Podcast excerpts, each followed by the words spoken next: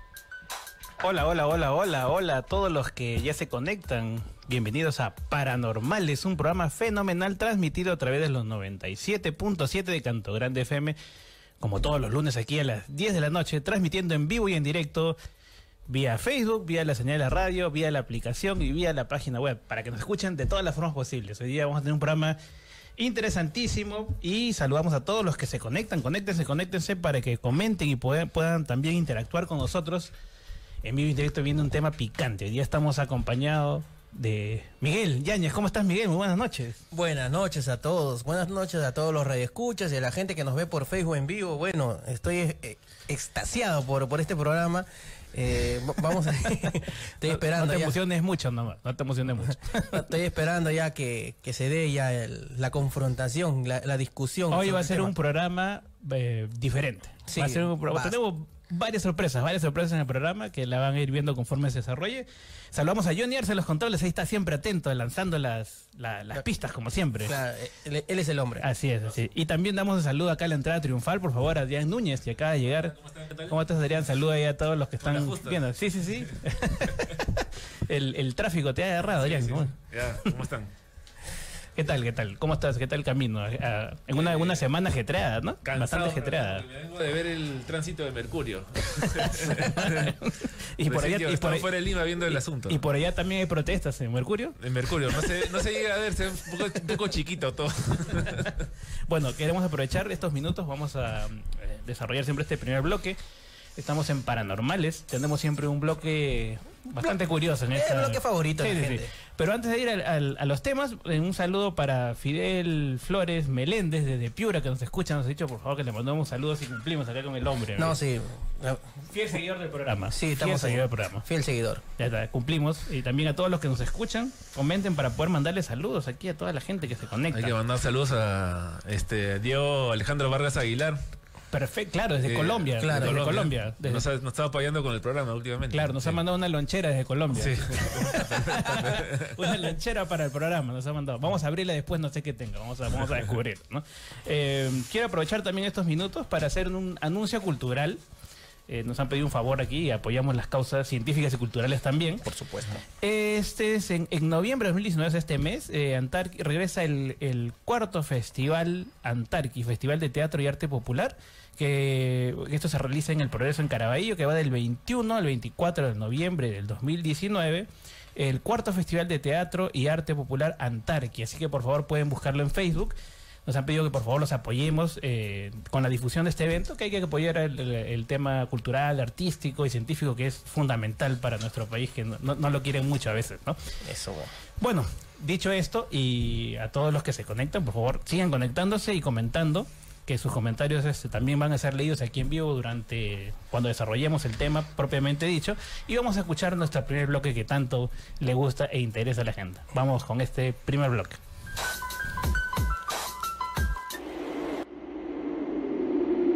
En Paranormales de la Noche, esta es la noticia idiota de la semana. La noticia idiota de la semana. Con policías y fiscales, funcionarios del Ministerio de Cultura exigieron a la universidad que les entreguen las llamadas momias extraterrestres.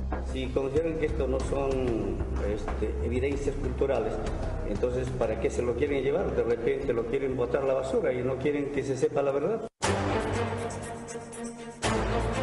Las descubrieron hace dos años en el desierto de Nazca, cerca de enigmáticas figuras gigantes que muchos consideran pistas de aterrizaje extraterrestres. Las momias tienen tres dedos en las manos y los pies, cráneo alargado y carecen de orejas y nariz, como los reptiles. Científicos mexicanos, rusos y canadienses las sometieron a un estudio de ADN con resultados que asombran al mundo. No proviene de ninguna especie de origen terrestre. es que no solamente son los resultados del ADN, son los propios cuerpos que nos están diciendo que no son normales. Los humanoides fueron encontrados junto a otros cuerpos más pequeños por un profanador de tumbas en una cueva en el desierto. Está la cueva tallada eh, como si fuese una cama, como si fuera un ataúd, pero no, hay, no, no tiene tapa. Aunque el Ministerio de Cultura insiste en que las llamadas momias extraterrestres podrían ser patrimonio arqueológico, la Universidad San Luis Gonzaga dijo no estar dispuesta a entregarlas hasta descifrar la verdad que se esconde en ellas, sea o no de este mundo. Bien, escuchamos esta noticia que ha estado candente esta semana a raíz de la presentación en la Universidad San Luis Gonzaga de Ica de las momias tridáctilas, la de tres dedos. Ahí eh, Sí. eh, se presentó eh, con el conocidísimo Maussan. Jaime Maussan, ¿no? De quien eh, Daniel Cepeda habló la semana pasada desde México, ¿no? Sí, ya. Y que causaba un revuelo porque, bueno, la, la hipótesis que plantean es que serían de, de origen extraterrestre. Uh, bueno. Que ya lo hemos tocado aquí en el programa también el tema. Ya, es- creo que Sí. está súper manoseado. Claro. Pero bueno, eh, eh, sobre este reportaje que han pasado que dice sería una línea paralela a la humana, ¿no? Bueno, esto es una afirmación súper extraordinaria. ¿no? La cantidad de evidencia que necesitas para respaldar eso es tendría que ser fuertísima. No puede ser sacada de un de un este excavador de, de, de huacos, pues. No, pues. O sea, porque a alguien se le ocurre decir eh, Claro. eso ya, bueno, ya, ya, ya lo creen como verdad. Bueno, hay problemas, hay problemas serios en, en Claro. esa parte, ¿no? Porque, ah, dime, dime, sí. Sí, sí, sí. No, no, termina, termina. No, de verdad, así en resumen, eh, estas eh, momias tridáctilas son más falsas que la nariz de Jimmy Santi. Pero, pero por lo menos de- una funciona. Claro, eh, Este, exacto. Este, en este caso, yo, lo que hay que tener cla- claro es que cuando haces una afirmación de ese tipo tan extraordinaria, para poder creértela tienes que tener pues, una evidencia súper fuerte. La- el, peso, el peso de la evidencia tiene que ser proporcional a lo que Claro. estás este, Lo dice a, a los hagan, a los Claro, hagan. no, no vamos a entrar a desarrollar todo eh, la explicación porque no nos queda mucho tiempo en este bloque. Los que quieran saber más pueden buscar ¿no? el capítulo donde entrevistamos acá al enigmático Lu- Luca, ¿no? Sí. donde desarrolla y explica qué está detrás de todo este rollo, que este incluso quieren presentar a un guaquero como, prácticamente como un héroe nacional, ¿no? Sí, claro. que eso es lo peligroso, ¿no? Eh, pero para resumir, ¿no? Acá hemos puesto unos puntos, ¿no? La momia es verdadera de Nazca con cabeza alargada, como solían tener los paracas y algunos Nazcas. Lo que hicieron es cercenar en cada pie y de la mano dos dedos, ¿no? En estas manos y pies quedaron con tres dedos, cercenaron el tejido momificado interdigital para dar aspecto de dedos extremadamente largos, además de huesos aumentados pegados, ¿no? Se detectaron piezas de metal insertadas para unir determinados huesos, y etcétera. Toda una serie de, de razones que ya se han explicado Claro, también, ¿no? los cinco pero, a mí lo que me llamó la atención mucho es este este este tweet de León Moya, ¿no? Que decía, no puedo entender cómo en Canal N este, la reportera, el periodista no, no es capaz de preguntarles, ¿no? Y se comen el cuento y lo presentan como si fuera, wow, la gran noticia, ¿no? Sin ninguna pregunta incómoda, sin ninguna observación, es decir, dando por entendido que podrían ser extraterrestres. O sea, jugando en pared, como siempre Claro. lo vemos en este bloque, ¿no? Lamentablemente. Entonces ahí vemos la, la responsabilidad también de los medios de comunicación que no interpelan a, a- a algo que es evidentemente eh, tiene todas las luces de ser fraudulento y por otro lado eh, contribuye a dañar el patrimonio nacional, el Sí. patrimonio nacional, ¿no? Y eso es gravísimo. claro. Sí, exactamente. ¿no? Bueno, vamos a ir al a la siguiente noticia, este Johnny, vamos a escucharla. Esta es bastante curiosa, así que vamos a comentarla después porque ya la hemos tocado antes también, pero vuelve otra vez terca la gente. Vamos a escuchar. Esta noche, en El Sexto Día, presentaremos la dramática historia de una familia que ha sido violentada sexualmente por un fantasma. He sentido al hombre acá y he sentido su pene que me lo ha puesto acá. Ahora pongamos la presencia de ustedes, es peor, ahora no vamos a poder dormir. ¿Usted cree? ¿Este ente, este fantasma, ha llegado a sobrepasarse? Sí, ¿De qué manera? Ya querer tener sexo conmigo. Entonces, en lo que yo he intentado querer despertarme, he sentido, pues, no como le digo, el pene, pero he sentido un cuerpo frío, grueso, tosco. Entonces, yo lo que he estado en esta posición, he querido despertar a mi esposo y no podía, quería mover este brazo, hacerlo así y nada. He sentido que el hombre se ha hinchado encima mío y me ha empezado a aplastar. ¿Como intentando asfixiarla? Sí. Para saber qué busca esta entidad demoníaca, trajimos al espiritista Mónica Galiani, quien asegura poder comunicarse con los entes a través de sus velas. Ella llegó sin conocer detalle alguno de esta historia, pero al entrar a la casa, acertó con todos los pormenores que nos habían contado un día antes. Vamos a ver, ¿qué te parece si damos una vuelta para poder indicarte o, o decir qué es lo que puedo percibir, qué sucede? Pero de arranque. Recorrimos con ella toda la casa y estas fueron sus tenebrosas conclusiones. Eso es lo que te está pidiendo. Ayúdame, grit, mira. ¿Viste? lo que pasa? Mira, mira cómo, cómo sale, cómo, sa- mira cómo se inquieta la, la mecha y, y las... ¿Por qué pasa? Porque está, da vueltas, está aquí. Da ¿Ahorita vueltas, está acá también con nosotros? Claro, sí, gira, da vueltas. Aquí en casa tienes un espíritu de un hombre y dos duendes. El espíritu de este hombre camina tras tuyo todo el tiempo. Bien, ahí está nuestra fuente favorita de la televisión, que es una de las fuentes, ¿no? Es al, al sexto día en Canal 5, la otra es de película de Canal 9, y la otra cuál es? Este, el bloque de salud de ATV más, que son los que nos alimentan siempre este bloque, ¿no? Que esta noticia ya la habían, la han vuelto a pasar, así un, lo- creo que la han retransmitido el fin de semana pasado que los compartimos, ¿se acuerdan? De eso lo, lo han pasado en el 2013, en el 2015 y lo vuelven a pasar, o sea, con la misma familia, no otro caso, sino la misma familia que en este caso es la familia Ramos. si Hoy- no mal hoy- recuerdo. hoy ese fantasma se, le ha se les ha prendido, ¿ah? Este, mira, es interesante que la señora describe exactamente lo que es el, el parálisis, la parálisis del sueño. ¿no? O sea, este, exactamente. Y a qué investigador especialista eh, consiguen a una mujer que lee las velas, ¿no? O sea, puta. Sí, sí, sí, es decir, eso es lo que siempre cuestionamos, ¿no? O sea, está bien, denle espacio pues a los videntes, a los chamanes, a quien quieran, ¿ya? Pero consulten pues a un psicólogo, un psiquiatra, un físico, aquel que pueda dar una explicación más racional de estos fenómenos que existen en realidad, ¿no? Existen, existen bastante, ¿no? Los, los incubus y sucubus, así le llama históricamente a los fantasmas que, que ultrajan tanto a, a hombres como a mujeres, eh, tiene una explicación relacionada con la parálisis del sueño, ¿no?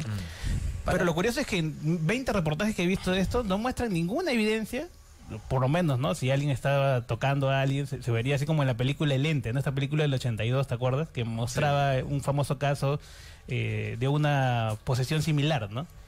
Pero no, bueno, se, se van o se decantan siempre por el sensacionalismo, por el, ¿no? El, la nota amarilla siempre, sin abordarlo realmente como deben abordarlo. ¿no? El- la parálisis del sueño, para los que no saben, es, es despertar y a la vez no despertar. O sea, eh, cuando uno se, se acuesta, es invadido por una hormona que evita que, que cuando estés soñando que eres Jackie Chan, agarres como Jackie Chan a los que están a tu costado, ¿no? Ya, ya, plom. Entonces, entonces cuando te despiertas, esa hormona va desapareciendo paulatin- paulatinamente de tu cuerpo y puedes moverte. En el caso de la parálisis del sueño, se queda y la gente entra en pánico generalmente y empieza a alucinar, pues no, como, como la señora, ¿no? Que piensa que, bueno, que un fantasma le está haciendo el favor. Y quieres moverte y no puedes. No es puedes la- moverte. la- Es la lo peor. física principal. sí.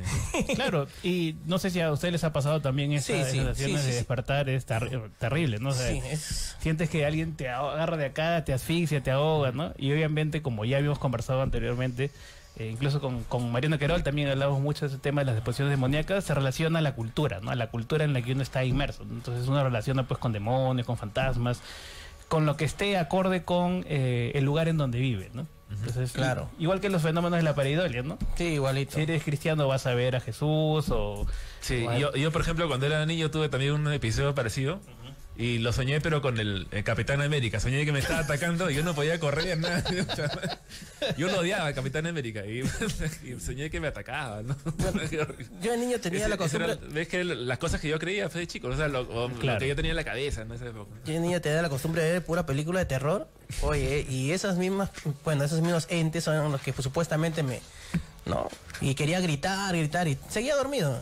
Y Claro. Así es la parálisis del sueño. Pero bueno, la responsabilidad nuevamente, este bloque siempre apunta a los medios de comunicación. Entonces, porque si el reportero, en este caso la reportera de esta nota, pues este la quiere armar realmente bien esta, esta información, tiene que recurrir a profesionales de diversos ¿no? Eh, ámbitos, así para poder tener una, dar una información más adecuada, porque si parte diciendo, bueno, la entidad y las presencias y todo el rollo, y llevas a Mónica Galeani que ponga sus velas ahí, entonces te conviertes en parte de la fanfarria, pues, ¿no? y, y- y eso es lamentable, ¿no? Entonces, eh, Johnny también dice que ha sido poseído de... ¿Ya, corte? ¿Tan rápido? Ah, su... Ya, ya, ah, ya. Faltan dos minutos, anda, estás robando tiempo. Acá Johnny nos quiere dar golpe de estado también acá. este. No, sí. Bueno, vamos a ir brevemente una pausa y volvemos aquí en el programa.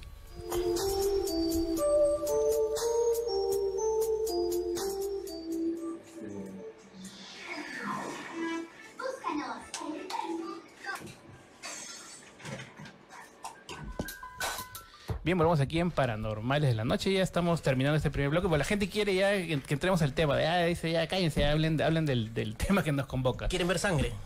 No, no, no, bueno, eso es precisamente lo que quería tomar 30 segundos nada más para hablar de este tema que nos convoca ahora, porque lo importante y que hemos buscado siempre en este programa a lo largo de los casi 10 años que tenemos es tocar todos los temas que hemos tocado, algunos más polémicos que otros, pero siempre tratando de buscar la evidencia, tratando de poner a prueba las cosas que uno afirma y siempre con el equilibrio y el respeto a las eh, posiciones, ¿no? Que Siempre. siempre hemos tocado aquí en el programa, ¿no? Aquí nos han visitado absolutamente de todo, hemos tenido debates sobre la tauromaquia, sobre el veganismo, sobre ovnis, sobre todos los temas complicados de la eutanasia, sobre el aborto, hemos realizado debates interesantes y eh, este es un tema que nos sugerían hace mucho tiempo y sabemos que genera algunas reacciones encarnizadas, pero lo que queremos esta noche es eh, desarrollar el tema de una manera este, ¿no? Eh, racional, con argumentos, conversando. Ma- más que un debate, es una conversación la que vamos a tener esta noche y tenemos sorpresas también.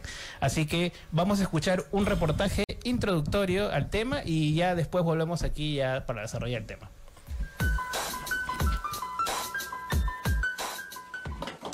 Como sabes, la historia ha sido construida considerando al hombre el sexo fuerte y a la mujer el sexo débil, más frágil, menos capaz, incluso menos inteligente. Y además, esa diferencia se ha hecho pasar como algo natural, algo que se da por naturaleza. Pues bien, el hombre, basándose en esa superioridad natural, ha sido el protagonista de decisiones políticas, sociales y culturales, y ha dejado a la mujer la función de crianza de hijos y cuidado de la casa. A lo largo de la historia, muchas mujeres se han sentido molestas con esta desigualdad llevando a cabo quejas y protestas. Pero no es hasta el siglo XVIII cuando hay una toma de conciencia colectiva de esta situación, y se desarrolla un movimiento ideológico y social que luchará por romperla.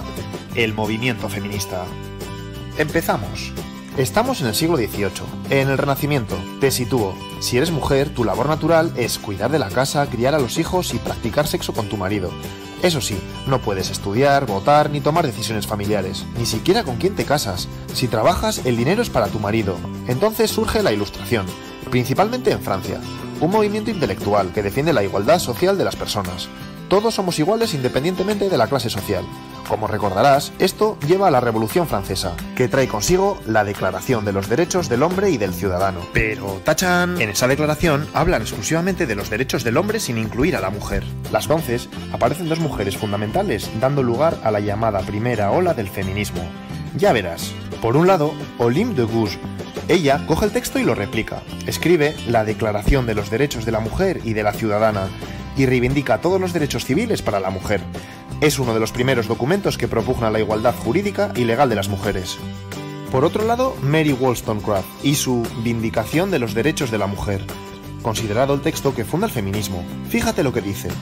La diferencia entre los géneros, hombre y mujer, no es algo natural, como se venía pensando, sino algo cultural, algo que se produce a través de la educación. Por tanto, aboga por una educación igualitaria. Muchas mujeres comienzan a cuestionar la necesidad de quedarse en casa por obligación. Por cierto, la hija de Wollstonecraft fue Mary Shelley, autora de Frankenstein. Curioso, ¿eh? empiezan a aparecer mujeres feministas con otras realidades, como Sojourner Truth, una esclava negra que habla por primera vez de la doble exclusión, por negra y por mujer. O Flora Tristán, mujer socialista que habla de las mujeres obreras y explica también la doble represión que sufren, de clase y de género. Explica que la mujer es la proletaria del proletariado.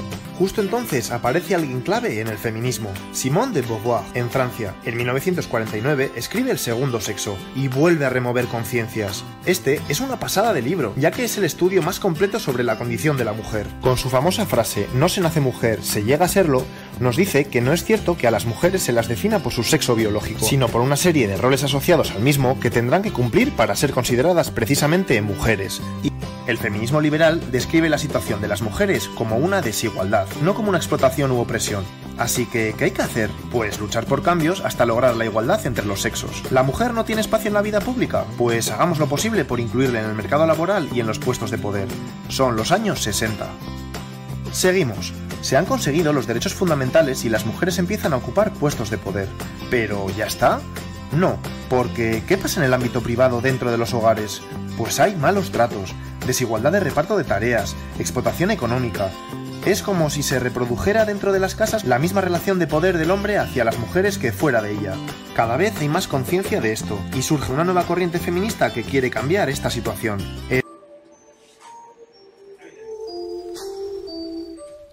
Al fin hemos acabado con el patriarcado de este programa. Golpe de Estado. Bienvenidos a Paranormales, a este espacio en el que vamos a conversar sobre feminismo. Y me acompañan en, el, en la mesa, en el panel, para entrevistar, para conversar, Kiomi Ventosilla. Hola, buenas noches, buenas noches chicos. E Ivette Elías Rodas. ¿Qué tal? Hola. Y bueno, están acá como invitados eh, Milagros Tirado. Ella es relacionista internacional, eh, una joven activista de espacios eh, de participación ciudadana y fue secretaria general del Consejo Distrital de Participación de San Juan de Lurigancho en 2016 y ahora es miembro de la comunidad Laicos del Prado y la Organización Ciudadana San Juan de Lurigancho. Nuestro siguiente invitado es Daniel Salas, doctor de filosofía por, la Universidad de Colorado, magíster en la misma universidad y em, bachiller en literatura eh, por la Católica. Desde el 90 es docente en distintas instituciones peruanas y también ha enseñado en la Universidad de Colorado. Y bueno, ha publicado distintos artículos académicos en, prestigiosas eh, revistas. Y bueno, pues este, bienvenidos, bienvenidos. Gracias. Les habla Dori Vera. gracias. Eh, vamos a, a comenzar esta conversación haciendo un, un contexto, ¿no?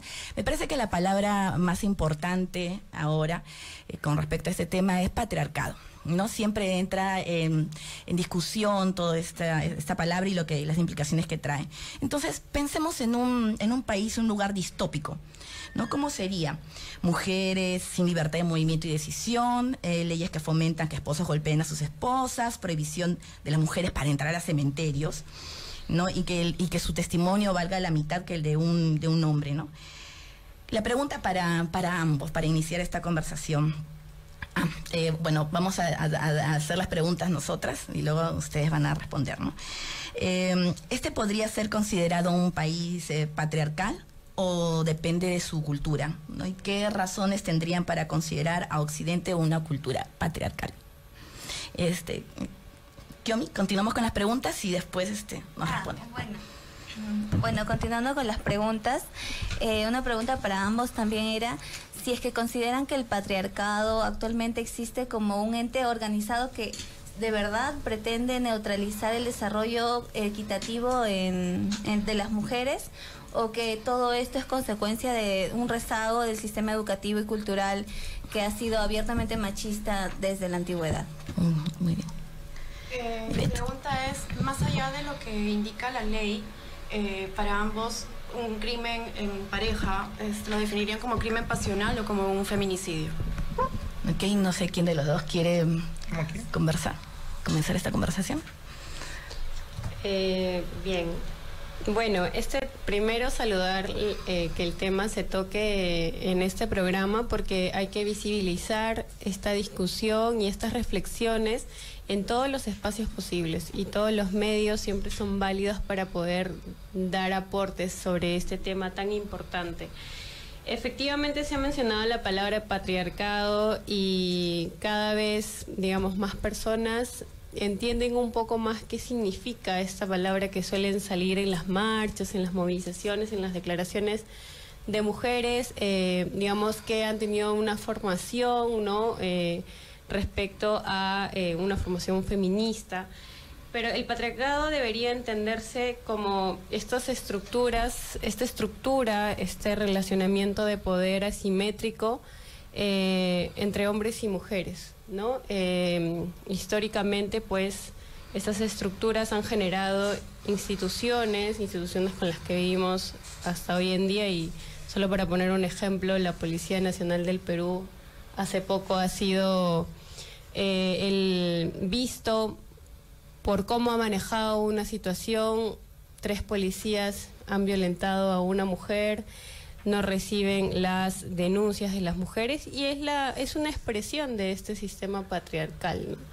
Y así podemos encontrar diferentes expresiones de esta relación asimétrica que existe en las instituciones, en nuestra sociedad, en nuestra cultura y eh, dicho sea de paso con la segunda intervención que mencionaba sobre eh, si es un rezago del machismo, qué relación, qué vínculo tiene con nuestra cultura, pues somos formados en una cultura patriarcal, ¿no? Donde eh, justamente el enfoque de género se presenta como una respuesta a cambiar esta mirada, ¿no? Machista de eh, la formación que tenemos todas y todos finalmente, porque no solo hay hombres machistas, también hay mujeres machistas, ¿no? Entonces eso para... Muchísimas gracias, muchísimas gracias. Daniel, ¿qué podrías decirnos? Bueno, si, si dos palabras significan lo mismo, solamente habría que usar una, ¿no? O sea, si el, si el machismo explica todo, explica efectivamente esa simetría, ¿para qué usar la palabra patriarcado? La palabra patriarcado tiene una definición muy particular en la historia de la cultura, que es una estructura familiar en la cual el padre, el patriarca, tiene el poder eh, superior, digamos, ¿no? Y la mujer es un comodín, es una commodity, es un bien que se intercambia, o sea, no es, es una propiedad que se puede vender, se puede comprar. Eso es una estructura política arcaica eh, que podría uno pensar que bajo ciertos, este, en ciertas zonas del país o en algunos lugares este, de lo que llamamos el mundo occidental, que es una manera muy gruesa para definir este, esta gran extensión cultural y geográfica que es muy diversa, podría subsistir muy rara vez, o sea, digamos, muy difícilmente, porque, digamos, eh, para comenzar, no hay patriarcas. Lo- Los padres ya no tienen hijos, pues. Eh, mi abuelo tuvo 10 hijos y seguramente si preguntamos a sus abuelos cuántos hijos tuvieron, muchos. Yo no tengo ningún hijo y hay gente que tiene un hijo, dos hijos. Entonces, ¿qué, ¿de qué patriarca estamos hablando? Si no, ni siquiera tiene familia a la cual dar órdenes. Entonces, pero sí hay machismo, que es distinto. Eh, y hay violencia, que es otra cosa. Son, son fenómenos totalmente, digamos, este, muy separados del patriarcado, porque por además el patriarcado protege a la mujer, le da una, un, entorno, claro, eh, se entiende subordinado, pero también de protección. Eh, la violación sexual es, no es eh, en absoluto una ley patriarcal, es una ley antipatriarcal, porque es que alguien viole a mi hija o que alguien viole a por- como propiedad mujer. Entonces, obviamente, en tanto que la mujer o mi hija o mi hermana están bajo mi protección patriarcal, nadie las va a tocar. Entonces es una estructura totalmente diferente. Más bien la violación es una, eh, un acto antipatriarcal y eso está tremendamente documentado, ¿no? Entonces creo que no se deben usar anacrónicamente palabras tan que se eh, vuelven comodines y que al final no explican nada. Creo que el machismo es suficiente para explicar por qué los hombres ven como inferiores a las mujeres. Ya, muchísimas gracias. Bueno, ¿alguna otra pregunta que quieran hacer con Lo respecto al patriarcado? este, pasional y feminicidio. Ujú. ¿Cuál, Bueno, este, en la ley se aplica feminicidio este, para cualquier crimen pasional que en otros países se maneja de ese modo? Eh, quisiera saber el argumento de ustedes. ¿Están a favor con el término feminicidio en el tema legal? Eh, a mí me parece injusto que eh, se discrimine al hombre porque si el hombre es asesinado por una mujer no es considerado masculinicidio y no hay un agravante. En Argentina ha ocurrido que este, un hombre y una mujer se confabularon para asesinar a otra mujer. Por el mismo delito, el hombre ha tenido una pena mayor que la mujer que también cometió el delito. Ahora, es un crimen pasional, yo sé que esa palabra es muy anticuada y desactualizada que no se debería usar. Es un otro tipo de crimen intrafamiliar, violencia de género, como quieran llamarlo. Eh, yo no soy experto en psicología como para definirlo como eh, crimen pasional, es un término bastante, digamos, este, pasado de moda, si quieren. Pero eh, esa simetría este, demuestra que efectivamente no estamos en un régimen patriarcal, porque si le damos más pena a un, o sea, más castigo a un hombre que a una mujer por el mismo delito, eso quiere decir que más bien la simetría es en contra del hombre. Bueno, yo opino lo contrario. Sí, eh, vamos a ordenarnos un, un poquito. Este, primero terminamos con lo del patriarcado, continuamos con la brecha salarial, la paridad, la Ya. violencia, el acoso, Sí. etcétera. ¿sí? Antes, antes de continuar, eh, algunos oyentes están pidiendo si es que puede dar cada uno su definición sobre femi- eh, feminista, el significado de la palabra feminismo.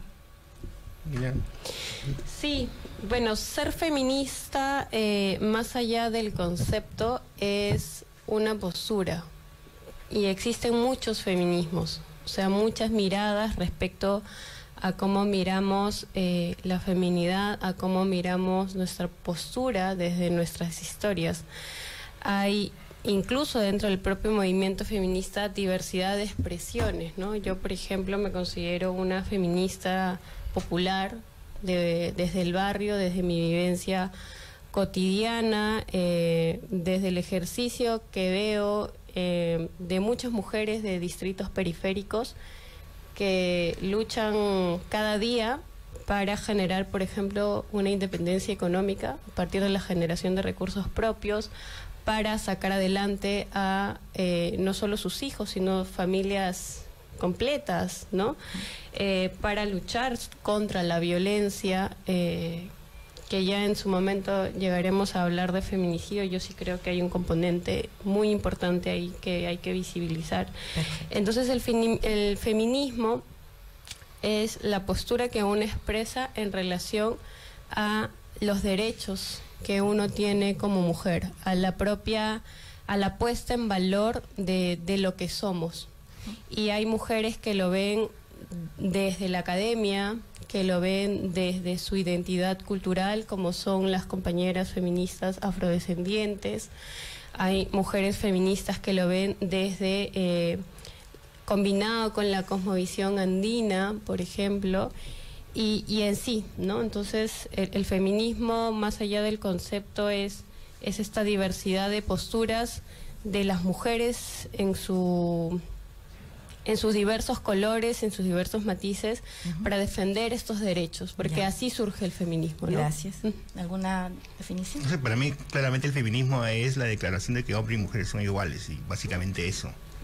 Y igualdad quiere decir que aceptar la diferencia. O sea, creo que estamos de acuerdo, no puede haber Claro, ninguna estamos de discrepancia. ¿no? O sea, desde el momento que decimos hombres y mujeres o cualquier género que, que- que queramos, que queramos pensar son iguales, son idénticamente humanos y tienen los mismos derechos, pues está. Eso es, si a eso llamamos feminismo, estamos de acuerdo. En lo que yo he encontrado pues muchísimos problemas es en la práctica y en la teoría feminista y eso lo vamos a discutir en otro momento. Ya, perfecto. Bien, el segundo punto de, de esta, de esta conversación es la brecha salarial y el techo de cristal. Eh, bueno, ¿tienes alguna pregunta?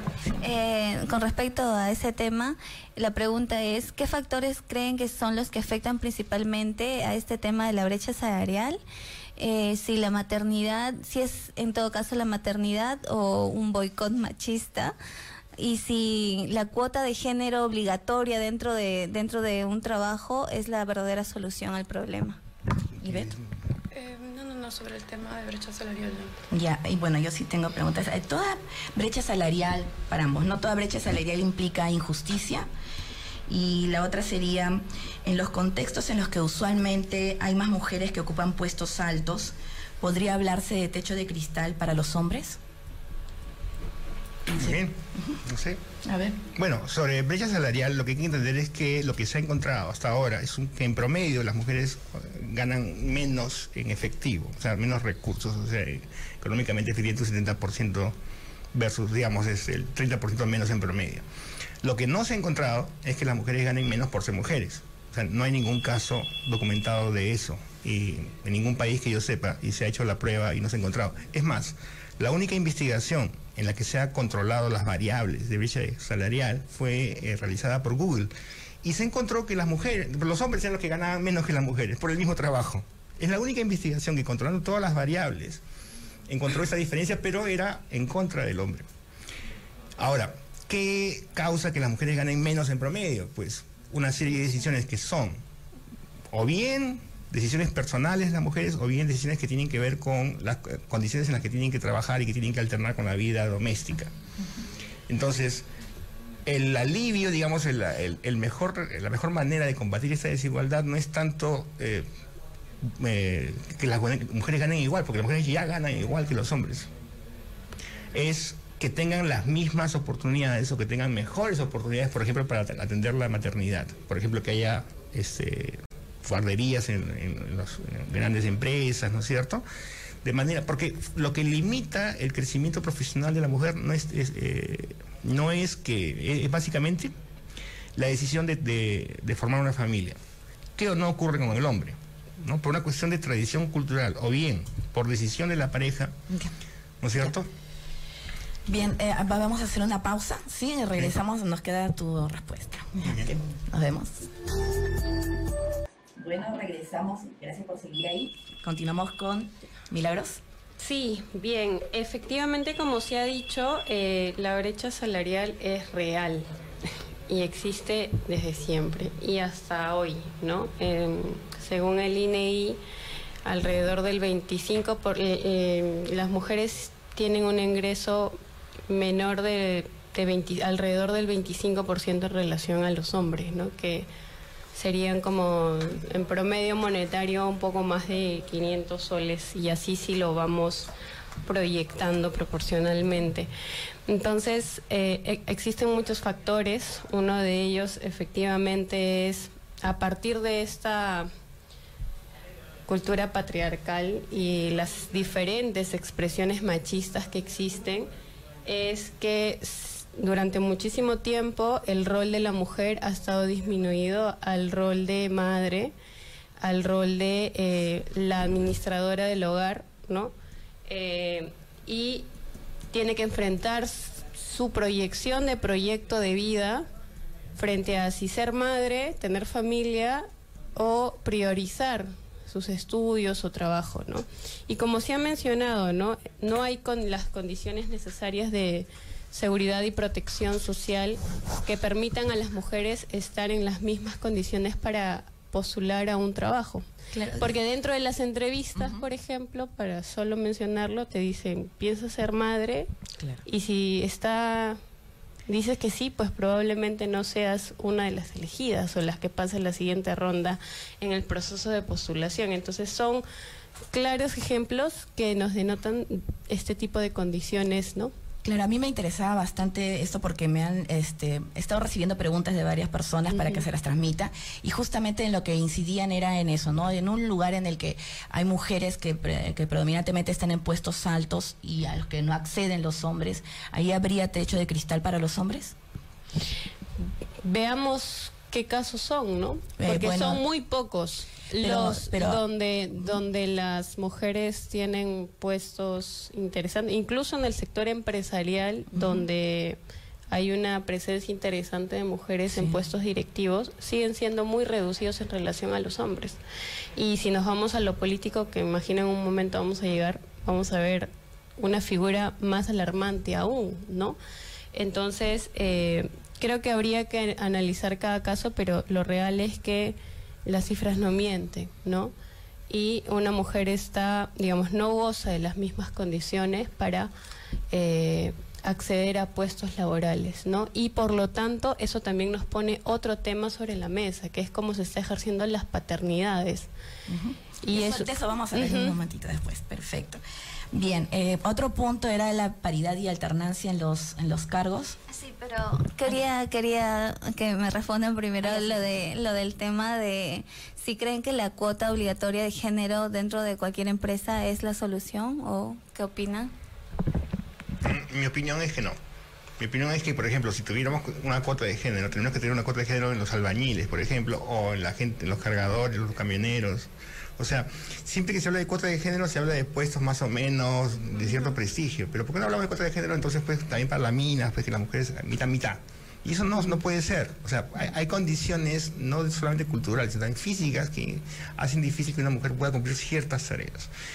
Eh, son tendencias. eh, la mayoría de mujeres, cualquiera de ustedes seguramente es más fuerte que yo. Pero eso no quiere decir que en promedio los hombres son físicamente más musculosos. Más musculares, mejor dicho, que, los, que las mujeres. Entonces eso crea una división laboral en, cierto nivel. O sea, bajo, para ciertas tareas que son más musculares. Las mujeres tienen ciertas ventajas sobre los hombres en muchos aspectos. Por ejemplo, cuidan mejor las máquinas, según me, me contó una psicóloga que trabajó mucho tiempo, curiosamente, en, una en Odebrecht.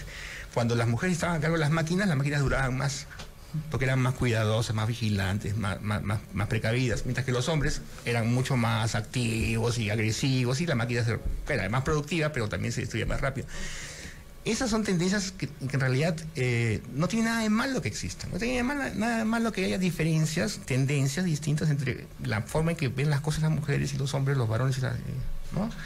no, no puede ocurrir y no hay nada de malo en ello. ¿Cuál es tu, tu posición? Es, habiendo sobre todo la ley, una ley contra la discriminación laboral, ¿no? Que incluye el género. O sea, ¿para qué la cuota de Sí, género? exacto. Bueno, primero en relación a, lo- a las reflexiones que ya se estaban diciendo, ¿no? Esta división natural del trabajo eh, es expresión también de estas estructuras, estas relaciones asimétricas de poder. Y actualmente existen muchas mujeres que están rompiendo estereotipos, mujeres en construcción. Yo conozco de cerca una experiencia del programa Trabaja Perú, por ejemplo, donde casi el 90% de las mujeres que trabajan, que lampean, que construyen las losas, las escaleras, son mujeres. Y justamente están desempleadas porque no pueden salir de sus hogares. Y este programa les da acceso a poder trabajar en cosas de construcción, ¿no? Entonces, son ejemplos que nos van permitiendo cambiar estos estereotipos. ¿Podría responder ese último? No, o sea, no es así, ¿no? Porque es una tendencia. No quiere decir que todas las mujeres y todos los hombres. O sea, es una tendencia que es absolutamente comprensible que las tareas más musculares sean asignadas a los varones porque tienen más masa muscular y hay- las mujeres no se resisten a hacerlo, no lo aceptan. Así que no es cosa de que ellas no, no, no les dan el trabajo, que no quieren hacerlo, tampoco están interesadas en algo así.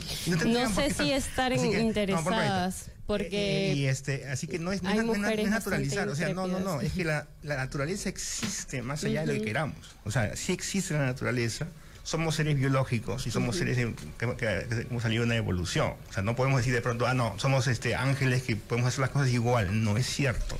Y justamente para, para eh, entendernos un poco más en esto, eh, yo quería hacer una, una pregunta, bueno, la había dejado para más adelante, pero eh, la, la tendré que hacer ahora, ¿no? Quisiera saber si es que ustedes manejan, más allá de los testimonios y las estadísticas, eh, reales datos científicos, bibliografía, eh, por ejemplo, basada en la etología, en la neurociencia, en la neurolingüística, ¿no? Porque eso, más que los testimonios, nos puede dar un- un- una, una vía, ¿no es cierto? Algo más este, certero por lo cual dirigirnos, ¿no? A través del cual dirigirnos. Pero bueno, eso, eso, esto, esta pregunta sería en global, ¿no? Para todos los temas que vamos a tratar. Ahora, este, con respecto a la, a la paridad y la cuota de género, eh, ¿Cuál es el- el- la, la perspectiva que tienen eh, con respecto a estos, a estos temas, la paridad y la alternancia eh, frente a la meritocracia, ¿no? Y acuérdense de responderme lo de, lo de las bases científicas. Bien, eh, respecto a la paridad y la alternancia, efectivamente es, es parte de cambiar esta correlación de, de fuerzas, esta correlación de relaciones que, que existen a- actualmente, porque las mujeres han estado subrepresentadas Claro, pero con respecto a la muchísimo tiempo. meritocracia. Con respecto a la meritocracia. La meritocracia es un mecanismo importante y creo que esa también es la tendencia. Es importante eh, que para hablar de una real meritocracia podamos partir de mismas condiciones. Entonces ahí habría que tener una lectura si las mujeres gozan de las mismas condiciones para realmente tener una carrera meritocrática. Y creo que por lo ya dicho en esta mesa, hay muchas condiciones que no son garantizadas para un verdadero ejercicio meritocrático. En ese sentido, aparecen figuras como eh, esta necesidad de las cuotas, por ejemplo, ¿no? que garanticen mínimamente la representación de las mujeres en los partidos políticos y por lo tanto en los puestos. y eso de la alternancia es proporcionalmente al ser mujeres y varones mitad y mitad, somos la mitad, queremos la mitad. Entonces, eh, es construir las condiciones para que las mujeres puedan ejercer una representación en estos espacios de toma de decisiones, ¿no? Ya, y con respecto a los a los a los sustentos biológicos, neuro, no sé si es que ustedes han tenido acceso a ese tipo de bibliografía. Mm, preferiría no hablar del tema porque no tengo a la mano la, la bibliografía correspondiente. Pero ¿no? ah, ¿no te has acercado? Sí, sé que existen estudios efectivamente, pero eh, el componente de la construcción cultural, la construcción social es también un componente importante y eso es lo que nos impulsa a, romper esos estereotipos de decir en estas cosas tú no puedes, en estas cosas tú sí puedes porque biológicamente está comprobado que es así. Entonces, ir más allá de esto también que se dice para eh, promover una igualdad, ¿no? Finalmente, que es lo que nosotros buscamos, ¿no? Sí, no, es que yo tengo abundante bibliografía, se las puedo pasar acá, efectivamente. Entonces, ese es el problema, por ejemplo, con la teoría feminista, que no se interesa por la biología, no se interesa por las cuestiones cognitivas, no se interesa por la evolución, no tiene fuentes estadísticas serias, es, son vaguedades, son especulaciones. Yo he leído muchísimos artículos de, eh, digamos, de teoría, teoría feminista a, la- a los Judith Butler y cosas así. No es el tipo de feminismo que yo, con el que yo simpatizo por alguna razón, porque es especulativo, porque no es, no es duro, no tiene evidencia dura. Yo simpatizo con el, el- el feminismo de Marta Nussbaum, por ejemplo, que es, eh, digamos, trabaja con eh, trabaja teoría de la justicia, teoría de la igualdad, este, derechos humanos, teoría del desarrollo, porque ella sí trabaja con, con data dura, ¿no? Entonces yo recomiendo a todo el mundo leer a Marta Nussbaum y sobre todo un artículo fabuloso y muy divertido que en el cual eh, se burla de Judith Butler y la llama la profesora de la parodia. ¿Y por qué le llama la profesora de la parodia? Pues porque sí, pues se dedica únicamente a la charlatanería, y vaguedades, y las mujeres así, y la performance. En fin, Butler ha plagiado burdamente a Erwin Goffman, por ejemplo, y nadie lo dice. Se inventa, se, se, se roba ideas y no, no lo cita y, se- y ya. En fin. Bueno, gracias. A ver, ahora vamos a pasar al feminicidio, que me parece es un tema candente, ¿no es cierto? Sí, yo, yo- yo- yo di mi opinión, sí. Sí, yo di mi opinión. Sí, eh, Altes, ¿alguna pregunta tienes sobre feminicidio? Ah, Sí, este, sí, una pregunta sobre el feminicidio. ¿Por qué es importante la terminología feminicidio y no simplemente un homicidio? Y bueno, mi, mi pregunta. Primero, ¿no? ¿El feminicidio se define en función del género de la víctima o del victimario? Y la segunda, si el victimario y la víctima no son de género no binario, ¿podría hablarse de feminicidio? Ahora sí. Creo que yo, respondí en mi pregunta, pero quiero agregar un dato. Por ejemplo, en España, si una mujer asesina a su pareja, mujer, una lesbiana, digamos, eso no es feminicidio. Es lo más absurdo. Si un hombre mata a su pareja hombre, no es este, violencia de género. No puede ser, o sea, los gays y lesbianas no están protegidos por la ley de género. Tiene que ser una pareja heterosexual en el cual el hombre mata, asesina, y además ni siquiera podemos decir que hay una protección, porque la- la- la- desde que está en vigencia la ley de violencia de género en España, no ha habido ningún cambio en las cifras, que es mínimo. Son, no llegan jamás a los 50 feminicidios anuales. Es el país más seguro, uno de los países más seguros del mundo para las mujeres. Sin embargo, hay leyes durísimas contra los hombres. Quería agregar ese dato. Bueno, eh, yo sí estoy de acuerdo con el componente de agravante por um, si es pareja o ha sido una, en algún momento ha establecido algún tipo de relación, porque efectivamente eh, es una manera de visibilizar la violencia que se ejerce hacia, hacia las mujeres, ¿no?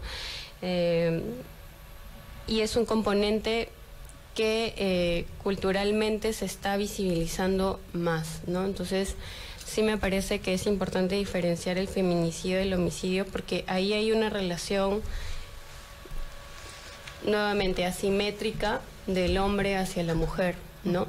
Que se expresa a través de la violencia, a través de la eh, del acoso, a través de este finalmente exterminar la vida de, de una de una persona, ¿no? Que se ha visto asimétricamente menos que esta persona que ha ejercido de diferente manera la violencia hasta hacia esta mujer, ¿no? Entonces, eh, creo que nos permite visibilizar, no es agravar las penas, no es la única salida, creo que es una de las medidas necesarias, pero no se debe vender como la única medida. Para eso existe todo el componente preventivo, ¿no? Para no llegar a estas situaciones. Entonces, ¿qué nos permite no llegar a estas situaciones? Hablemos de la educación, hablemos de las cuestiones de los espacios seguros para las mujeres, de los espacios culturalmente, donde culturalmente no te digan, ¿sabes qué? No puedes hacer esto, no puedes hacer lo otro porque eres mujer y porque, bueno, biológicamente no puedes, pues, ¿no? Entonces, eh, creo que eh, sí es una mirada un poco miope pensar de que agravando las penas va a solucionarse todo, ¿no? Pero no, no respondes lo que indica este, no respondes lo que indica Daniel que vi- el crimen feminicidio solamente protege el tema de mujer, pero no es si una pareja gay, si es una pareja de Ah, lesbianas. y Sobre- otro, otro detalle, por ejemplo, ¿qué opina? No escucho bulla, por ejemplo, en parte de, de los grupos feministas. Eh, no sé si han escuchado a Beatriz de Vicente, que es una abogada penalista, máster en, en investigación y análisis criminal, doctora en criminología. Ella indica que el 70% de los crímenes, de los infanticidios, son cometidos por mujeres. Y, por ejemplo, no dicen nada de eso. Sí, por eso al comenzar también decía que hay mujeres machistas y no debemos perder de la mirada ese tema también, ¿no? Porque la solución no, es, no pasa simplemente por eh, formar nuevos hombres, es formar una nueva sociedad. ¿Por el machismo matan a los niños? No. La, la- la formación, la expresión de la violencia, la expresión de la violencia es una expresión que responde a estas relaciones asimétricas de poder. Entonces la violencia no tiene nada que ver con otros temas que no sean El machismo. El machismo es una expresión. No, di- disculpa, quisiera discrepar y, digamos, este, respetuosamente. y- y, este, la razón por la cual las mujeres, digamos, hay infanticidios y la mayoría de infanticidas son mujeres. Es un hecho. Ya. No hay muchos infanticidios, no hay tantos como para escandalizarse, como para decir que hay una epidemia, es un número constante. Lo cual nos indica que hay una tendencia, y esa tendencia no tiene explicación únicamente cultural. O sea, la- la- la- se ha estudiado muchísimo la depresión posparto. Esa depresión posparto puede durar muchos años incluso. Entonces, cuando uno deja de lado la biología, cuando uno deja de lado lo que pasa dentro de la mente y cree que todo es cultural, puede cometer esos errores gravísimos y penalizar, sobrepenalizar aquello que en realidad es un proceso psicológico sumamente complejo como es el que lleva a una mujer a asesinar a un bebé. Parece rarísimo, nos parece perverso, porque no es cierto que hay este, gente que es madre seguramente, y le puede parecer chocante y antinatural que una mujer asesine a su propio hijo. Sin embargo, hay una explicación psicológica, que es la- el estrés y la depresión posparto, que puede durar años incluso. Entonces, antes de penalizar y antes de decir este es machismo, hay que, hay que estudiar el fenómeno. Pero puede agravarse por componentes machistas. No, porque es un bebé, Claro. mujer o hombre, no importa, igual lo Claro van a- que o sea, sí. No tiene nada que ver el agravar. machismo en este punto. O sea, Habría que ver eh, a qué, a qué ¿Qué condiciones estudio, está expuestas las mujeres. ¿no? A ver, una- para, para más o menos eh, encaminarnos, ¿la depresión tiene una base biológica o no? Por supuesto. Ya, perfecto. Sí. A ver, vamos a ver, vamos a pasar entonces a lo del acoso. Eh, una mujer puede eh, interpretar como acoso algo que no lo es. ¿Y qué medidas podrían implementarse para evitar que el acoso se utilice como arma en general, en la política, en la vida cotidiana? No sé qué preguntas tienen ustedes. Ya, a ver qué, qué responde. Bueno, ¿Milagros? Oh. yo comienzo, sí, el, el acoso es un problema serio, es un problema que está documentado, en el, el acoso laboral está súper documentado. Eh, el acoso callejero, bueno, eh, también está documentado, es mm, eh, grave para las personas, que, las mujeres que reciben constantes acosos en la calle, sin duda, porque no es un este, fenómeno que ocurre una vez, que te dijeron alguna grosería por ahí, sino que es constante, ¿no es cierto?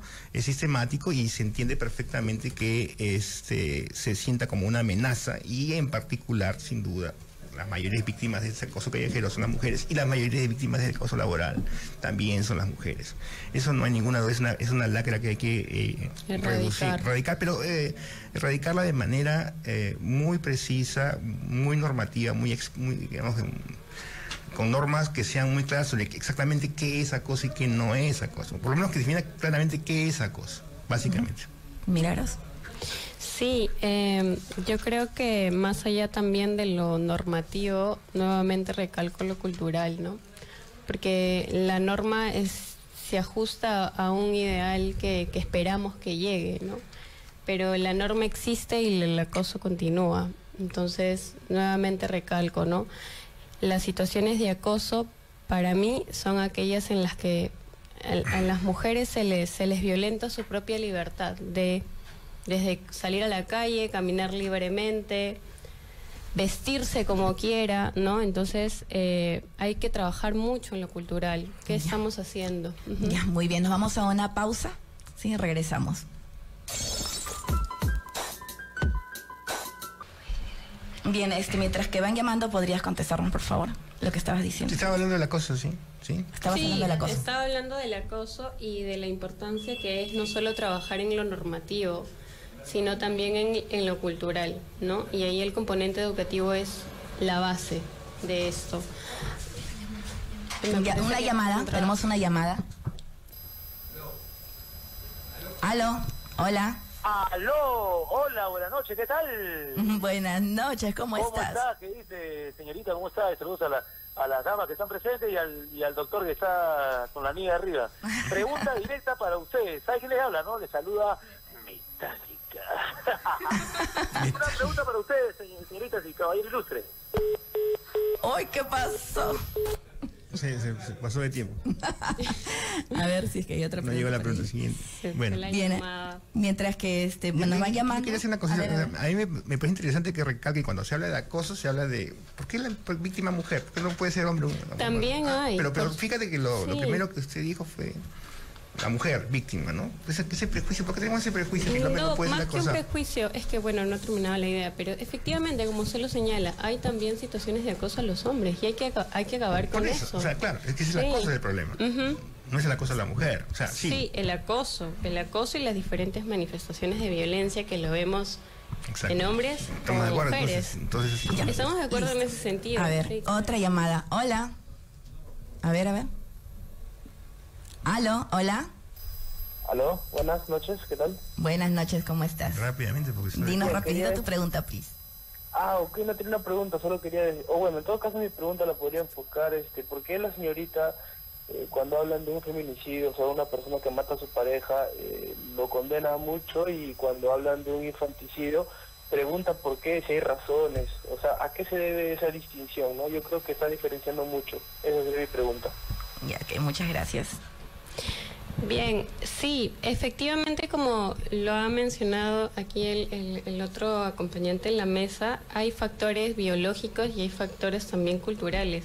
Y lo mismo pasa en el feminicidio. Lo que sucede aquí es que muchas veces se quiere eh, inculpar al, a la persona, el feminicida, aludiendo a que es una persona que no ha estado en sus cabales, ha sido un arranque de furia, es una persona enferma psicológicamente. Instrumentalizan lo psicológico para justificar eh, el acto de violencia que ha ejercido. Entonces, sí me parece que hay que poder poner sobre la mesa las diferentes dimensiones y que cada caso es distinto también. También existe la violencia hacia los hombres y conozco de cerca un caso en el que una persona, un varón, ha ido a poner una denuncia y no se le han querido aceptar y se han burlado de él. Eso también es una expresión del machismo y hay que erradicarlo, ¿no? Entonces, eh, sí me parece que para el tema de, el infanticidio hay que dimensionar también, al igual que en los otros temas, el, el componente psicológico, el componente cultural, a qué condiciones ha estado expuestas para que estos efectos postraumáticos pues lleguen a este punto, ¿no? Bien, tenemos otra llamada. Hola, buenas noches, ¿cómo estás? Buenas noches. Este, ante todo, un saludo a todo el panel.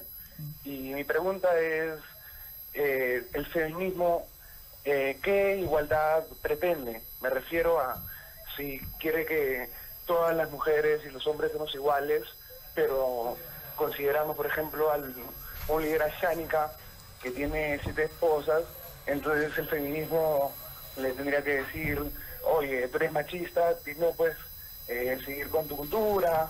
No sé, ¿cuál es la, la posición?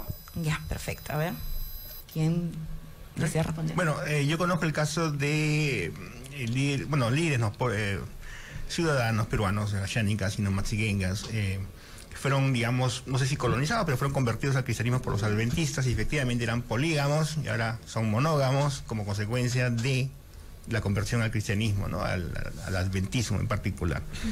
Eso es lo que, el caso que yo conozco. O sea, yo no sé si, digamos, el feminismo, porque no soy activista feminista, soy académico, estudioso, yo estudio lo que la gente hace, no, no propongo decirle a la gente qué tiene que hacer. Eh, digamos, tendría esa, esa ambición colonial o de convertir a la gente a una nueva creencia, no sé. No, no, no soy la persona indicada para responder a eso.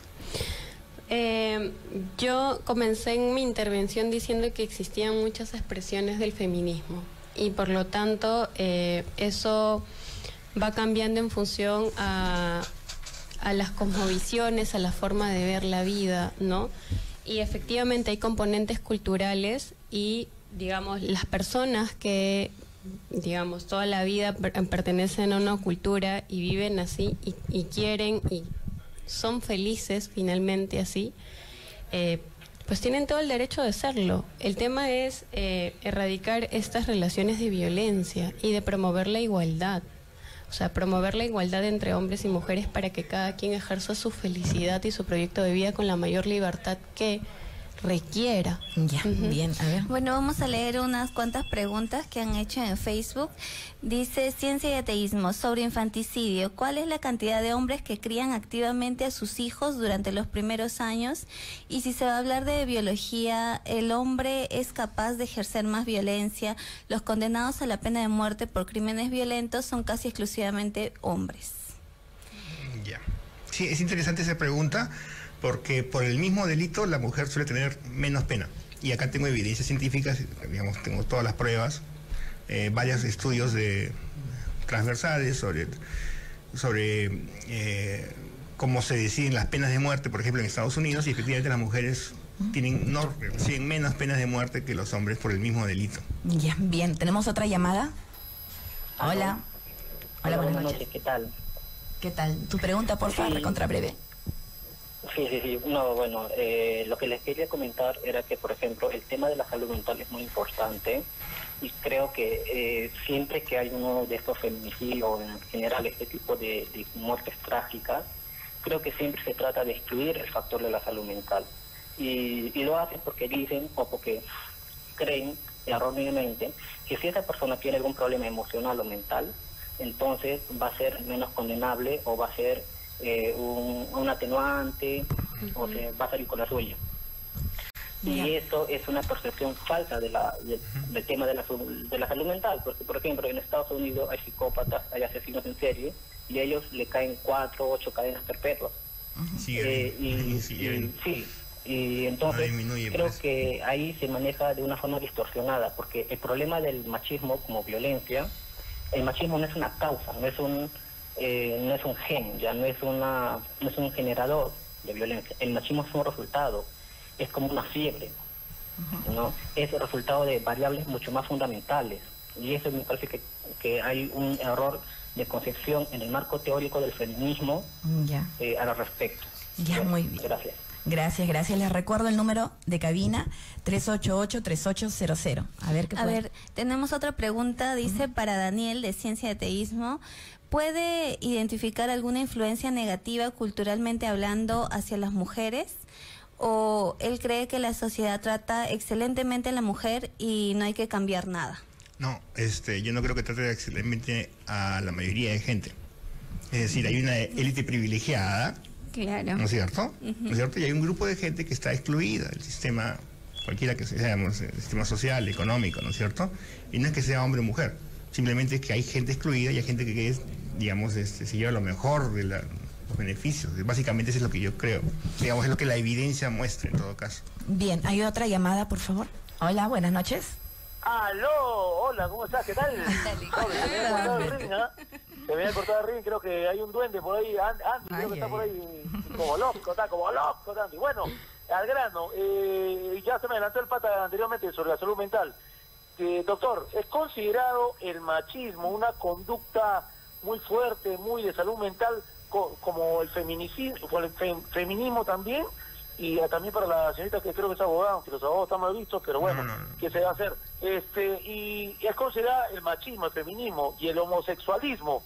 No, no sé, por ejemplo, a mí me han dicho rápidamente, no se nace con el gen homosexual, sino que es un cambio de conducta Hay un gen feminista y un gen machista. y, y tendencioso. Pregunta, ¿es considerado usted un cambio de conducta fuerte que, como quien dice, un superego, un super yo? Los escucho por la radio se me acaba de ring. Cuídense, Ya. chau. Ya, Ya, rápidamente, gracias, rápidamente, gracias. feminismo y, y machismo no se oponen, son cosas totalmente distintas, en primer lugar. O sea, lo, lo opuesto del, del- del machismo sería pues la misandria, en todo caso, o el embrismo, si El existiera. Pero no es el feminismo, que supuestamente es una teoría, digamos, de búsqueda de igualdad. Esa es una cosa. Y la otra cosa es que efectivamente no hay un gen homosexual, no se ha encontrado. Eso no interesa, porque sí hay condiciones congénitas eh, y es eh, hormonales, es decir, que se producen durante el embarazo que producen, digamos, este, distintos eh, tonos Niveles. de conducta. Ujú. Niveles de conducta que van desde lo más masculino hasta lo más femenino, si quieren llamarlo. Sí, de acuerdo, y que se atenúan con la construcción social de la identidad, ¿no? Sí, de acuerdo con lo, con lo dicho. Bien, este, con respecto a, lo que estaban hablando acerca de, de los privilegios que a veces se tienen hombres o mujeres, yo tengo entendido que la ONU ha hecho una recomendación para que las mujeres que están este, presas, si es que reciben una noticia difícil que, que las altere y si es que están en esos días en su periodo menstrual o si es que están en la menopausia, que este y si, si a, a partir de eso hacen una revuelta en la cárcel que se les castigue menos, ¿no? Y en general que se condene menos a una mujer a la cárcel si es que ha estado en esos días difíciles. No sé qué es lo que opinan con respecto a eso. ¿Quieren que opinen? No sé. Sí, porque lo que pasa es que estabas diciendo hace un momento que este que no se podría justificar cómo actúen los hombres en función de, de- de la biología. Entonces, en este caso, la ONU estaría proponiendo eso con respecto a las mujeres. En función de la biología, pero para el ejercicio de los roles me refiero, no para justificar la violencia. porque eso creo es lo que, que hay, que se sep- dice. hay que separar las cosas, ¿no? Este, eh, el componente biológico es muy importante. Esa es la, la primera premisa, ¿no? Lo que yo decía hace un momento es que eh, el ejercicio de los roles que nosotros tenemos en nuestra sociedad no deberían estar marcados necesariamente por el componente biológico. Y, y quisiera que la idea quede claro. Si naces hombre, puedes hacer estos roles y si naces mujer, solo puedes hacer esto. A ver, Yo bien. no estoy de acuerdo con eso. Ya, ok, ok. Otra llamada. A ver, hola, buenas noches. Hola, buenas noches. Hola, ¿qué tal? Tu pregunta, porfis. ¿Cómo estás? Eh, miren, si vemos en, en el Perú eh, que las feministas eh, ya tienen la brecha salarial equilibrada, ya tienen los puestos de trabajo ya que ellas quieren. Es más, tienen ciertos privilegios porque si un hombre las roza sin, sin querer, ellas tienen la facultad de meterlo preso al hombre. Y sin embargo la, el hombre tiene que demostrar su inocencia. O algo o algo parecido pasa también porque la mujer dice estoy embarazada de Pepe y Pepe tiene que hacer todo un trámite para poder demostrar contestar una demanda y, y gastarse mil soles en un examen de ADN que probablemente la mujer no le no le devuelva Y si él no contesta la demanda en los tres días, pues simplemente se hace cargo de ese hijo hasta los 18 años. Entonces, viendo todas esas ventajas que tienen las, las feministas hoy en día, ¿qué es lo que buscan las feministas? Gracias. Gracias. Antes de, de- de continuar, quisi- quisiera vincular esto con la discriminación positiva, ¿no? Que he escuchado bastante este, en los debates con las feministas. ¿Estás de acuerdo con la discriminación positiva? ¿Están de acuerdo? No sé. Eh, creo que la paridad, la búsqueda de la igualdad tiene es un camino progresivo, ¿no? O sea, quisiéramos que las cosas sean iguales ahora mismo. Sin, embargo, eh, no es así, ¿no? Por las diferentes realidades en las que vivimos y en las que nos enfrentamos. Eh, yo quisiera decir que, ser feminista no es un privilegio, ¿no? Ser feminista es esta búsqueda de la igualdad, como ya se ha dicho. Y me parece que la última intervención telefónica mm, dice ya está superada la brecha salarial, eso es falso. Eh, esto de que un hombre tenga que demostrar que no rozó, discúlpenme, pero la mayoría de mujeres, y seguramente las aquí presentes también en algún momento hemos sufrido de algún tipo de acoso laboral, sexual o callejero. Y no es que seamos locas, y es muchas veces lo que se nos dice en la sociedad, ¿no? Son ideas tuyas. Muchas personas, muchos niños, adolescentes, mujeres y también hombres sufren acoso. Entonces, creo que es importante aceptar una realidad para poder llegar a la solución. Si decimos de facto que porque simplemente la rocé o porque piensa que la rocé ya me está haciendo problema, mm, no me parece argumento suficiente, ¿no? Hay que aprender, hay que aceptar de que efectivamente la cosa existe y hay que erradicarlo, ¿no? Bueno, no voy a dar mi opinión al respecto. Eh, con respecto a este, bueno, al aborto seguro, legal y gratuito, dice, eh, ¿cuáles serían las desventajas sociales de conceder y no conceder el aborto eh, legal, seguro y gratuito? Me parece que en eso podríamos coincidir todos. Sí, totalmente de acuerdo. O sea, son más las ventajas que las desventajas de lejos.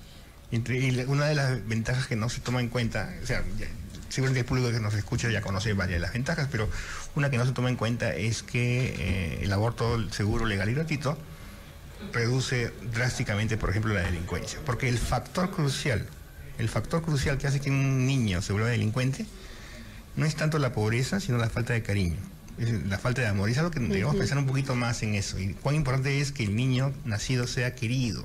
Es lo primero, lo básico. Incluso en los entornos de máxima pobreza, cuando el niño es querido, eh, tiene un- una vida Plena. menos, eh, no sé si plena, pero en todo caso mucho menos insatisfactoria. Sí, también de acuerdo, ¿no?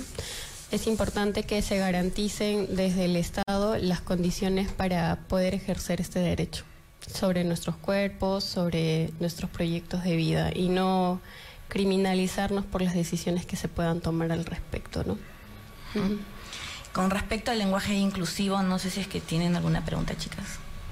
Eh, bueno, sí, este, ¿hay alguna, hay algún estudio que diga que o que manifieste que el lenguaje inclusivo está sirviendo de verdad a, a formar parte de algún cambio positivo en la sociedad?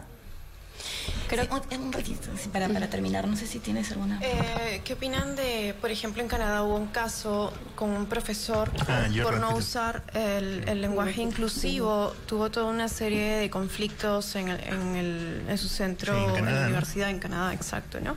Entonces creo que están llevando muy lejos el tema de imposición este, con respecto a ese uso que le quieren dar al lenguaje. Ya, y bueno, yo también quería un- hacer una pregunta. Hay este, hay, hay lenguajes que no, eh, no marcan el género, que no marcan el género. Ya, a ver, te- continuamos en un ratito. Sí, una llamada más. A ver. Ya. Bueno, les decía, una, un, el lenguaje que no marcan el género, pero que soportan una, una cultura completamente machista. O sea, no tiene nada que ver, no tiene nada que ver una cosa con otra. Ya, bien, ahora sí. Buenas noches, hola, ¿cómo estás? Aló, muy buenas noches. Eh, más que una pregunta, quisiera hacer una, una crítica. Eh, es, lamentable el, el nivel intelectual que manejan estas activistas feministas. ¿Por qué? Porque lo digo, eh, para yo hablar sobre el feminicidio, tengo que saber qué es el feminicidio. Soy abogado y les digo, les cuento. El feminicidio es un tipo especial de homicidio que requiere que se dé en un contexto y que requiere que se pruebe un elemento subjetivo que es el hombre la mata por el hecho de ser mujer. Ahora, en las sentencias que se han dado en el Perú aquí y a nivel de Latinoamérica, no ha habido una investigación o un peritaje que determine que el hombre la mató por el hecho de ser mujer. Ahora, hay atenuantes, la ley lo considera, hay agravantes, la ley lo considera. Por ejemplo, eh, sea breve, por favor. es por codicia, sí, puede- voy a ser un poco breve. Si es por codicia, se puede determinar, pero no se puede de- determinar esa causal que prevé el artículo 108b del Código Penal, que es que el hombre la mata por el hecho de ser mujer. Ahora, una, una acotación más, una acotación más pequeña, por favor, no voy ni un minuto. En caso del aborto, se habla sobre el derecho a disponer de su cuerpo, pero la ciencia, la más rigurosa, ha determinado que hay dos vidas, hay un ADN diferenciado, y se dice a disponer de qué, incluso disponer para matar a su propio hijo. Por Ya, favor. ok, muchas gracias. Gracias aquí nada más un momentito. Nos están matando para ir a la pausa. Regresamos. Bien, les recuerdo el número 388-3800 y sean breves, please. Ya, ahora vamos a leer algunos comentarios. Una pregunta hay aquí de Carlos Chumbe. Dice, ¿están de acuerdo con la afirmación de que vivimos en una cultura de la violación? ¿Por qué sí o por qué no? Bueno, y mi opinión personal es que es una hipérbole, ¿no? Eh, que hay violaciones eh, que, podríamos reducirlas significativamente, sí. Ahora, ¿qué cosa quiere decir una cultura de la violación? Eh, ahí, digamos, es, prefiero no, no, no, no, profundizar porque, digamos, no, he reflexionado y tampoco he estudiado a fondo si se puede hablar de una cultura de violación. Este, es verdad que existen las violaciones, son sistemáticas, en el caso, de, sobre todo de violaciones de, niños, menores, es más común. En Estados Unidos hay una estadística que parece que es más o menos universal, de uno de cada, en uno de cada seis hogares hay un abuso infantil. Ahora, ¿ese es parte de la cultura o ese es algo que está, en, digamos, eh, eh, en- es un fenómeno un poco más complejo? Yo creo que yo creo lo segundo, pero bueno, no, no, no, no hay tiempo para discutirlo todavía. Y, y bueno, sobre eso y el lenguaje inclusivo. Bien, este, yo creo que lo que lo que no se dice no se visibiliza, ¿no? A veces no existe. Y el lenguaje inclusivo es una forma de visibilizar la diversidad, ¿no? Las posturas diversas que existen respecto al tema, digamos, responden a diferentes posturas, intereses y proyecciones, pero sí me parece que es importante utilizar un lenguaje inclusivo que nos permita visibilizar la diversidad. Bien, otra llamadita más. Buenas noches. Hola, ¿qué tal? Sea breve, porfa. noches. Sí, eh, bueno, quisiera saber si eh, piensan que se puede luchar en favor de derechos de la mujer, apoyar causas específicas para mejorar la situación de la mujer en la sociedad sin tener necesariamente que colgarse la etiqueta feminista o es que desde que hay feminismo ya hay una exclusividad, hay una patente y ya todo el que diga algo a favor de la mujer ya es feminista, quiera o no. Ya que muchas gracias. Milagros. Sí, eh, yo creo que más allá de los términos que se quieran, con los que se quieran poner en categorías si eres feminista o no, eh, es la postura que uno proyecta en relación a los derechos, ¿no?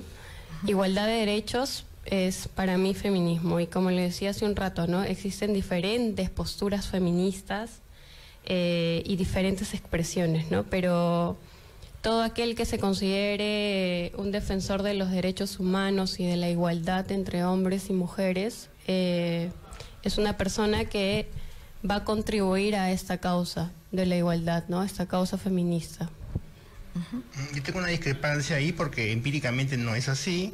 Yo podría leerles pasajes, por ejemplo, del manifiesto SCAM, que es un famoso documento feminista y que es ab- abiertamente misándrico, o sea, que habla del el, el hombre no sirve ni siquiera para, como objeto sexual, dice literalmente este, eh, Valery Solanas. Entonces, hay muchísima documentación. Eh, La simpatía, la confiabilidad, cada hombre en el fondo que es una porción de mierda sin interés alguno. Li- Literalmente está en el manifiesto SCAM. Entonces, Bien, otra llamada, otra llamada. A ver, buenas noches, hola, ¿qué tal? Sea breve, por fin. ¿Qué tal? Sí, buenas noches. Eh, hace un momento la, la señorita hizo una- un comentario, dijo, todo, hay distintos tipos de feminismo y todos aquellos tipos de feminismo siempre van a ser el tema de una persona que busca la igualdad o todo, o temas relacionados. Pero, o sea, que sí dicen distintos tipos de machismo, que definitivamente lo hay, también sí está, en ese caso sí está mal visto. Pero en el tema de feminismo sí salen como si fuesen unas mártires, como si todo lo que está relacionado al feminismo fuese bien. Creo que el enfoque por ahí lo podría aclarar, por favor, en ese sentido. Yo, yo quisiera opinar sobre eso porque eso sí me interesa. A mí me parece que sí, digamos, con la excusa de que hay muchos feminismos, aceptamos cualquier cosa. Aceptamos que se diga que a pesar de ser total o solo físico, el hombre no sirve ni para cemental. Aunque posee una profesionalidad técnica y muy pocos hombres la dominan, es por lo primero ante todo incapaz de sensualidad, de lujuria, de humor. O si logra experimentarlo, la culpa de lo, lo devora, lo devora la vergüenza. En fin, o sea, los hombres somos basura que ni siquiera servimos para el acto sexual. Ahora, si, si un hombre publicara un manifiesto donde dijera eso de las mujeres. Vienen a quemar la radio en cuanto lea. entonces no todo, no todo feminismo puede estar bien. Ese es mi argumento. Ahí también de repente este, eso linda con la falacia del verdadero escocés, ¿no? Exacto. Es que creo que el feminismo ha tomado tantas, o sea, se ha dividido en tantos grupos y cada grupo defiende ciertas causas, entonces ya uno escucha la palabra feminismo y no sabe bien a lo que se está Pero refiriendo. ¿por qué no deslindan? Claro, con esa claro, eso sería, ¿Ustedes saben sería quién es, por ejemplo, Leticia Dolera? Leticia Dolera es una productora, actriz y productora de televisión. De fe- feminista, feminista, feminista, feminista. Cuando una de sus actrices se quedó embarazada y ella le comunicó, mira, Leticia, voy a estar embarazada, le dijo, chao, está fuera del proyecto. Bien, este, no sé si tienes algo que, que decir al respecto con, con- en función de estos varios feminismos que existen, de repente delindar de los más extremistas. No, yo creo, bueno, como yo les decía, yo vengo de un feminismo más barrial, más construido desde mi propia realidad eh, y considero que todas las, las diversas expresiones feministas son válidas. Son válidas en, en los puntos que defienden en la medida que a todas nos une el tema de la igualdad. Lo que tú acabas de, de leer, efectivamente, sí, claro que a uno le dice, bueno, creo que esa no es una expresión de igualdad, ¿no? Porque está disminuyendo a un hombre. Entonces, bajo esa premisa, No, señora, preguntémonos entonces eh, si el feminismo es la búsqueda de la igualdad. Quien no defienda esa búsqueda de la igualdad, estamos hablando entonces de otra cosa, ¿no? Solo con eso. Sí, eh, bueno, hay una, una pregunta que dice eh, si es que conocen a Roxana Kramer y qué opinan sobre eso, porque ella habla bastante sobre el techo de cristal y según lo que nos dicen acá desmonta eso, ¿no? El Sí, techo de- sí, sí, sí. O sea, yo la tengo de contacto en Twitter, en Facebook, hemos hablado con ella varias veces, he visto sus videos, sus eh, artículos son muy buenos. Efectivamente, tiene mucha evidencia científica y, y desmonta el argumento del techo de cristal. ¿Has leído o has, Sí, he leído los argumentos, pero sí me parece que los componentes que evidencian estos techos es el techo de cristal, como el trabajo no remunerado en el hogar, como eh, el tema del rol familiar. Mm, Digamos, la realidad se impone, ¿no? Frente, frente a eso. Frente a la ciencia. ¿Puedo hacer un Ah, comentario sobre el trabajo no remunerado? ¿Por qué le decimos al trabajo doméstico no remunerado si es remunerado? O sea, no, no, no- yo no recibo un salario, digamos, vivo con mi pareja, supongamos, y mi pareja, me, digamos, trabaja afuera, y yo me quedo en casa y yo trabajo. O sea, alguien me va a pagar a mí por hacer algo que me beneficie a mí. ¿Por qué le llamamos trabajo no remunerado? O sea, entiendo que me pagues por limpiar tu casa, pero ¿por qué me tienen que pagar por limpiar mi casa?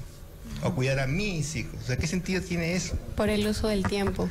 Pero un momento, pero eh, la pareja provee alimento y habitación y a cambio de eso, o sea, no es, no es que no haya una remuneración, sí hay una remuneración, hay un intercambio. Dependiendo ¿No de si eso contribuye a la independencia Claro, económica. yo creo que el problema está cuando la mujer se atribuye las, las dos funciones. O sea, aparte del trabajo del hogar, eh, a- un trabajo fuera del hogar. O sea, contribuye económicamente al- a su, a su- en, en el hogar con un sueldo fijo, igual que el varón. Muchas veces no están igual, pero contribuye y también hay que levantarse más temprano, hay que cuidar a los hijos, entonces son como dos labores a la Ya, vez. sí. A ver, acá nos están... A ver, si la última llamada, la última llamada, por favor, y buenas noches y sé breve. Sí, buenas noches. Eh, lo que quería comentar era eh, sobre lo que escuché sobre la diversidad y el lenguaje inclusivo. La diversidad es demasiado evidente hoy en día porque hay mucha más población que antes. Las- el, el solo hecho de que haya una gran población, sobre todo concentrada en las ciudades, hace evidente todo tipo de diferencias, no solamente biológicas, orientación sexual o, o incluso ideológicas.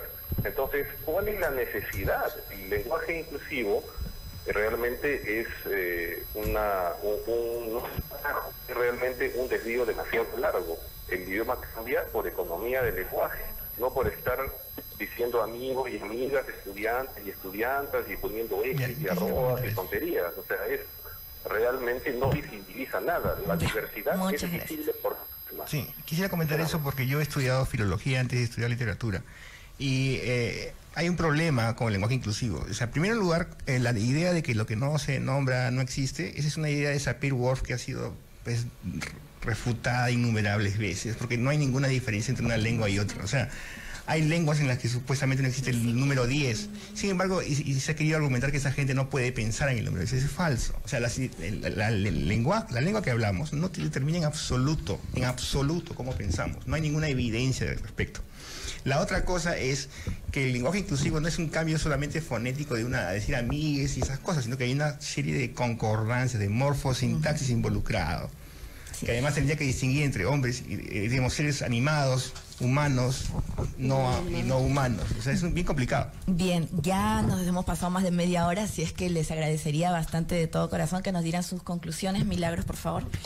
Sí, bueno, para todos los oyentes, eh, solo mencionarles que hay que sumarnos a la lucha por la igualdad, hay que erradicar estas realidades de violencia eh, a las que, con las que hemos crecido y a las que muchas veces hemos normalizado y hay que salir a manifestarnos de diferentes formas, desde cómo nos relacionamos internamente a- con nuestras familias, si realmente somos familias democráticas y cómo estamos eh, fomentando la crianza de estas nuevas generaciones que esperamos no, no crezcan con estos estereotipos y con estos roles ya impuestos, ¿no? sino que podamos contribuir a, a vivir en una sociedad mejor. Y, de- y desde bueno, San Juan del Urigancho, que es el distrito más poblado y por lo tanto uno de los distritos con los indicadores de violencia sexual y de feminicidios más grandes en el Perú, decirle a los vecinos ¿no? que podamos estar atentos, porque no esperemos a que nos toque, hay que estar alertas, hay que hay que acudir a los a los centros de emergencia mujer, hay que hacernos parte y comprarnos el pleito, porque la indiferencia, con la indiferencia se empieza la violencia. No, eh, que digamos, este, en general, si hablamos de igualdad, estoy totalmente de acuerdo con la igualdad, pero justamente eso significaría que tenemos que tratar por igual la violencia contra los hombres y contra las mujeres, por igual. O sea, no veo por qué haya que diferenciar en específico a la mujer como víctima. Por otro lado, los hombres somos mucho más veces, nueve veces, siete veces, en, nueve veces en algunos casos, más víctimas de violencia mortal que las mujeres. Y alguien dice, ah, bueno, pero lo mató otro hombre. Bueno, y grave consuelo. No sé qué clase de consuelo es ese que, bueno, me va a matar otro hombre y entonces es- es- soy menos víctima por esa razón. Es decir, la mayoría de víctimas, digamos, de, de afroamericanos asesinados son asesinados por otros afroamericanos. Vamos a decir entonces que no es un problema social, que no hay violencia, que no, no hay como, bueno, pues se matan entre ellos, pues se matan entre los hombres, bueno, ¿qué problema hay, no es cierto? Absurdo, ¿no es cierto? Cuando el enfoque contra la violencia debería ser pues global, holístico, total, y bueno, es mucho más complejo de que simplemente repetir el lema de que la mujer es la víctima y los hombres son los victimarios. Sí, bien, perfecto. Bueno, yo quería eh, concluir diciendo que hemos, hemos encontrado algunos puntos eh, de convergencia, sobre todo con respecto al aborto y a la definición del feminismo. No sé qué cosa quieren decir ustedes, chicas. Eh, no, no, no, nada. Este, gracias por la participación de ambos. Eh, eh, soy este, mi página es Diagorina, por si acaso, también en ateísmo peruano y científicas mentes. Y nada, gracias a los dos por este, por la participación. Ha sido muy educativo este, cada una de las preguntas. En realidad han quedado bastantes cosas sueltas. Esperemos que se vuelva a repetir para continuar con el, la parte Parte 2. Yomi. Sí, igual agradecerles por su tiempo y a todos los que están detrás también para, para Que poder hacer que todo esto esté, esté bien. Yo creo que es importante conversar de estos temas y sobre todo llegar a un consenso, un consenso en el que tanto varón como mujer puedan ver hacia la misma dirección en lo que es eh, la igualdad de los derechos y la equidad entre todos. Y bueno, mis últimos saludos eh, para el B203, B303, T303, T401, T301, 303 y a mis grandes amigos Guna, Ronron, Dante, el gato Katy y Joy Guay Torres. Así, saludos a mi hermano Yuri, a mi amigo Yuri y a la gusana del Hospital 2 de Mayo. gusana. Algunos saludos? Eh, bueno, simplemente invitar a todos los vecinos, ciudadanos, ciudadanas, a que este 23 de noviembre se está organizando la marcha, eh, como todos los años, por el Día Internacional de la No Violencia a la Mujer. Así que los esperamos este sábado 23. Ok, gracias. Gracias, gracias a todos. Saludos. Saludos, Isaías. Se va a morir si no lo saludo. Ay, pobrecita, saludos, Isaías. Chao, chao. Nos vemos. Chao.